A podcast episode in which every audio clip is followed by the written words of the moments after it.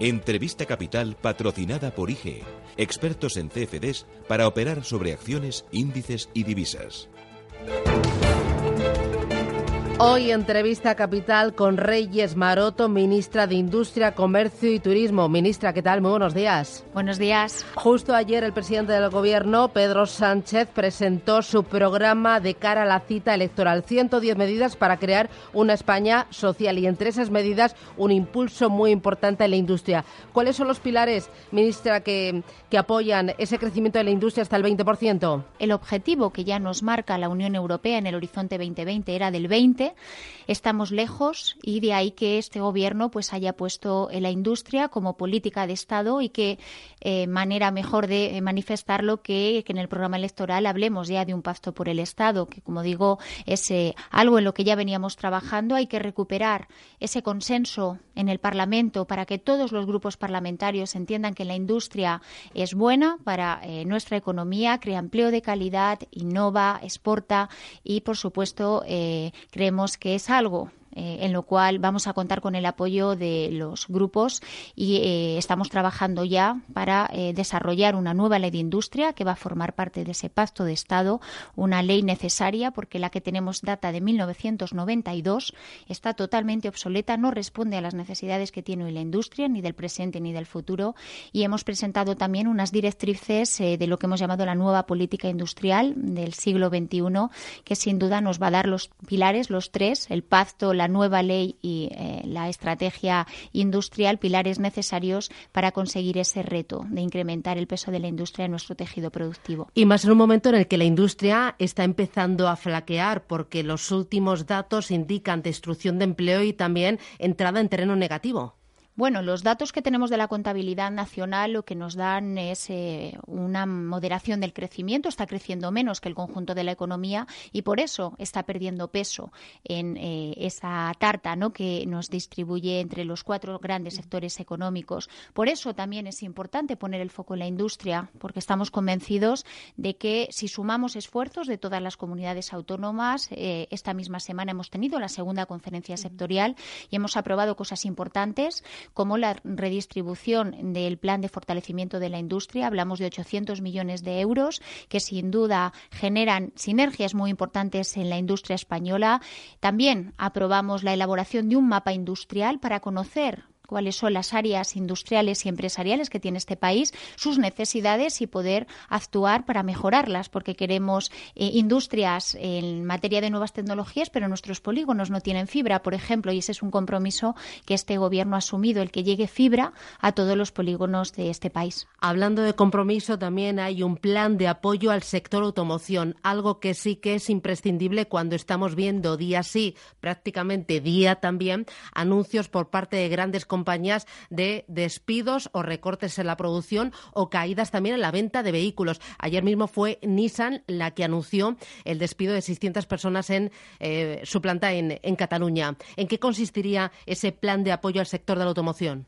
Sí, el plan de apoyo eh, se dota de más de 2.600 millones de euros. Creo que es eh, un plan que da eh, apoyo a los grandes desafíos que tiene la industria automovilística de este país y yo diría del conjunto del resto de, de continentes. una industria que necesita de un cambio tecnológico importante para adaptarse también a esa movilidad conectada del presente, pero del futuro y también la transición hacia una economía más sostenible, un modelo en el que tenemos que seguir eh, fabricando coches y utilizando coches, pero en el que tenemos que combatir también eh, la lucha contra el cambio climático. Creo que el acompañamiento que se hace en este plan es eh, muy integral.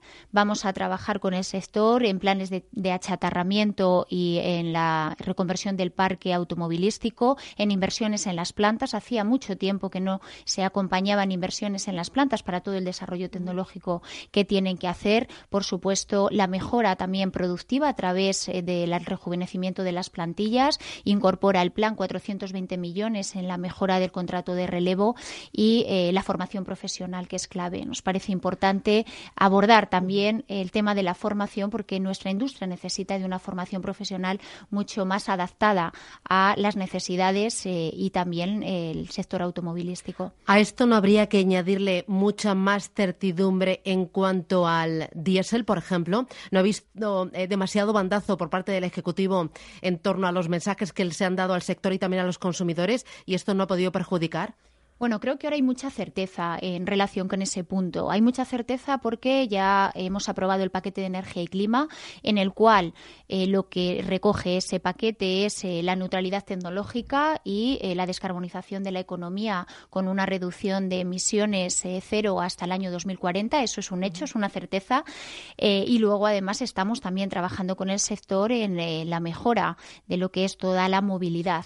vamos a crear una mesa para hablar de movilidad de movilidad eh, conectada, de movilidad inteligente y sostenible y creo que nos va a dar los pilares esa mesa donde está toda la cadena del valor del sector, están también los sindicatos y agentes que nos van a ayudar a entender hacia dónde vamos y por lo tanto a que el sector eh, con el apoyo de las administraciones públicas eh, pueda transitar de forma exitosa. Yo creo que es una oportunidad, tanto la sostenibilidad como el cambio tecnológico, una oportunidad para nuestra industria automovilística. ellos creo que están en este momento ya desarrollando eh, ese conocimiento que se requiere para hablar de la movilidad del futuro. De hecho, el caso, por ejemplo, de eh, el grupo PSA yo estuve en una visita en Aragón, en la planta, y nos contaba que ellos ya tienen dentro de eh, su estrategia el producir coches eléctricos en España en el 2025. De hecho, el Corsa se empieza a producir ya este año. Por lo tanto, creo que el sector está eh, despertando. Eh, alguna parte del sector, bueno, pues veía estos cambios como amenazas y hoy todos estamos trabajando en encontrar en, en, estos desafíos oportunidades y, como digo, hay ejemplos ejemplos de éxito tanto en fabricantes como en componentes. la semana pasada estuve en Treto, en Cantabria, en eh, una empresa que está fabricando ya eh, motores de combustión mucho más eficientes, reduciendo esos efectos contaminantes. Por lo tanto, al motor de combustión, yo lo he dicho y también eso es una certeza, le queda mucho tiempo. Esto los consumidores lo tienen que saber. Creo que ya lo saben, pero sigue habiendo todavía incertidumbre, entiendo que provocada por aquellos, bueno, pues que entienden que este, a este gobierno hay que desgastarle, pero la certeza la tienen ya los consumidores porque los hechos son claros. Una ley de cambio climático que acompaña al sector y un Ministerio de Industria que eh, aprueba un plan para el sector con eh, acompañamiento que creo que está muy bien definido en cuanto a las líneas estratégicas. Hablando de incertidumbre, también eh, hay otras plantas que están sometidas a una gran incertidumbre incertidumbre, estoy recordando, eh, y es por otro asunto, que es el tema de los costes energéticos. Estoy pensando el cierre de Alcoa, también Cemex. Eh, aquí, desde el Ejecutivo, eh, han diseñado algún plan para reducir la carga energética a grandes compañías que dependen en gran medida del coste de la luz. Sí, de hecho, eh, ya en diciembre aprobamos un Real Decreto donde nos eh, comprometíamos a desarrollar el Estatuto del Consumidor Electrointensivo.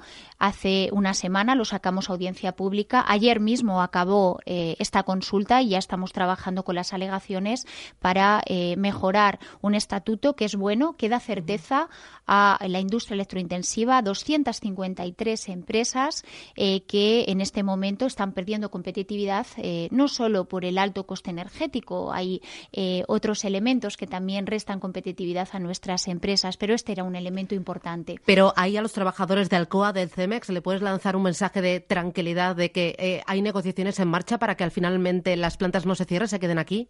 Bueno, tienen toda la certeza. De hecho, en el caso de CEMES ya aprobamos eh, una solución. CEMES es una planta que ha parado su producción de cemento, pero tanto en Gador como en Yoseta, que son las dos plantas que han parado su producción, ya se están poniendo en marcha proyectos de reindustrialización, además ligados a las energías renovables. Por lo tanto, ya se están incorporando los trabajadores de CEMES en los nuevos proyectos. En el caso de Alcoa, el propio, los propios comités de empresa, junto con Asturias, el gobierno asturiano y, el, y la Junta, eh, trabajamos en una solución, una solución que nos da tiempo hasta el día 30 de junio para la venta de las dos plantas que Alcoa cierra, la de Asturias y la de Avilés y la de A Coruña, eh, y creo que con los instrumentos que el Gobierno está poniendo en marcha y sin duda con la voluntad también, que siempre lo digo, de la empresa, que es al final la que se va y a la que yo siempre le insisto, es que tiene que ser parte de la solución. Eh, como digo, eh, nos hemos dotado de una mesa de seguimiento en la que estamos trabajando, analizando las inversiones de las empresas que están interesadas en comprar las dos plantas que Alcoa cierra y tenemos hasta el 30 de junio para buscar una solución definitiva. Los trabajadores tienen certeza porque participan en eh, el comité de seguimiento y de hecho se va a reunir el día 11 de abril eh, por segunda vez y ahí se van evaluando eh, tanto las, los proyectos de inversión que nos están llegando como también las medidas que estamos desarrollando para solucionar la crisis. dos cositas más, ministra. Una de ellas, usted, ministra de Industria, pero también ministra de Turismo. El turismo es una pata muy importante para la economía, para la generación de en nuestro país. usted ha insistido recientemente en el turismo como herramienta para combatir la despoblación. ¿Me lo puede explicar, por favor? Porque al final todos terminamos yendo al mismo sitio que está abarrotado. Bueno, no es así. ¿eh? De hecho, el año 2018 y años anteriores, pero el año 2018, donde hemos estado nosotros ya haciendo la gestión de la política turística, hemos puesto mucho el foco en la España interior, porque nos parece que es una de gran desconocida eh, y que eh, eso nos permite desestacionalizar la oferta. Ya tenemos datos certeros. Enero y febrero han superado en volumen de turistas internacionales a los datos históricos que ya tuvimos el año pasado y eso es porque los turistas vienen a España durante los 12 meses del año, yo creo que estamos consiguiendo valorizar eh, recursos eh, que requerían solo ponerlos en conocimiento de los visitantes, eh, tanto Fitur, que es la gran feria, ese gran escaparate del turismo español, como las dos ferias donde yo he asistido en Berlín y en Londres, que son las tres ferias más importantes de turismo. Yo he hecho un ejercicio también de promoción, de promoción de España, pero de España de, en su conjunto. De toda España. De sol y playa. Es verdad que tenemos los meses estivales con una concentración, pero estamos tratando de hacer un esfuerzo eh, para la redistribución de esos flujos y yo creo que vamos por el buen camino porque, como les decía, el año pasado aumentó el turismo interior, el turismo rural, muy por encima de lo que aumentó el segmento de sol y playa, lo que nos eh, alienta a seguir trabajando en que el modelo turístico tiene que ser más sostenible. De hecho, en el programa electoral llevamos eh, una estrategia de turismo sostenible al 2030 porque más allá del volumen, que ya son muchos los visitantes que nos vienen a ver y que queremos seguir aumentando en volumen, lo más importante es la rentabilidad, el gasto turístico, que se siga creando empleo y empleo de calidad y para eso hay que trabajar. Por eso necesitamos una política turística que defina las herramientas para poder ayudar también al sector privado y a las comunidades autónomas a hacer esa transición hacia un modelo más sostenible. Eh, ahora que habla de campaña electoral, queda justo un mes para las elecciones. ¿Se ve usted como ministra en la siguiente legislatura si gana, eh, bueno, si consigue gobernar el Partido Socialista? Sí, ese es un punto importante, ¿no? Porque tenemos buenas sensaciones. y otra cosa es gobernar. Tenemos buenas sensaciones con respecto a, el proyecto de país que en estos ocho meses hemos iniciado, que queda mucho por hacer. Yo creo que, eh, bueno, pues eh, España, yo digo que se ha puesto, ha puesto el reloj en marcha cuando llegó el Partido Socialista al gobierno. Pero eh, usted seguiría como ministra de Industria. Sí, sí. Y mi, mi, voluntad, bueno, yo voy en las listas de Madrid. Mi voluntad es, por supuesto, bueno, pues hacer un buen trabajo en el Congreso de los Diputados, en el caso de que finalmente no podamos gobernar, que yo espero que sí, y estoy a disposición del presidente para que decida si quiere que repitan esta cartera. Por supuesto, yo tengo disponibilidad. Bueno, ¿qué le parece eh, la penúltima por no decir la última, de, de Ciudadanos. Rivera ha dicho que de pacta con el Partido Socialista ni loco. Bueno, creo que están llevando el debate a cosas que no interesan, yo creo, a, los españoles. Lo importante que les tenemos que contar a los españoles es el proyecto que tenemos. Por eso el Partido Socialista está hablando de proyecto, por eso ayer presentamos ya un avance del proyecto con 110 medidas, porque creo que más allá de eh, contar votos, que de hecho llevan nueve meses contando votos, eh, escuchamos al PP diciéndole a vos que no se tiene que presentar en determinados municipios, ahora Ciudadanos buscando al PP de forma desesperada eh, para que Sánchez no gobierne. Yo creo que lo importante y eh, lo que los ciudadanos tienen que valorar y lo que tienen que votar es qué proyecto de país quieren. Qué proyecto de país, de región, de pueblo. Yo soy de un pueblo muy pequeñito, de 600 habitantes, eh, y a mí me gustaría ¿no? que se hable más de proyecto y menos de estrategia, porque al final creo que lo importante es lo que juntos podemos hacer. Un proyecto en el que todos sumamos, un proyecto en el que sin duda, en mi caso, ¿no? como ministra de tres áreas tan importantes, estamos eh, haciendo una mirada al territorio. Esto faltaba. Nosotros nos hemos reunido muchas veces con las comunidades autónomas, con la Federación de Municipios, con los sectores empresariales que requieren de esa interlocución con el Gobierno y creo que esa cercanía de eh, un Gobierno que atiende los problemas de la gente es de lo que tenemos que hablar. Pues ministra, muchísimas gracias por venir aquí a los estudios de Capital Intereconomía. Que tenga, bueno, que vaya bien esta recta final de campaña electoral y si continúa en el cargo, pues eh, la volveremos a recibir aquí encantados. Bueno, yo encantada de volver a veros. Espero que efectivamente contemos con la mayoría de votos. Tenemos proyecto, tenemos equipo, que es muy importante, y ahora hay que ilusionar. Gracias, ministra. Un abrazo. Muchas gracias. IG ha patrocinado este espacio.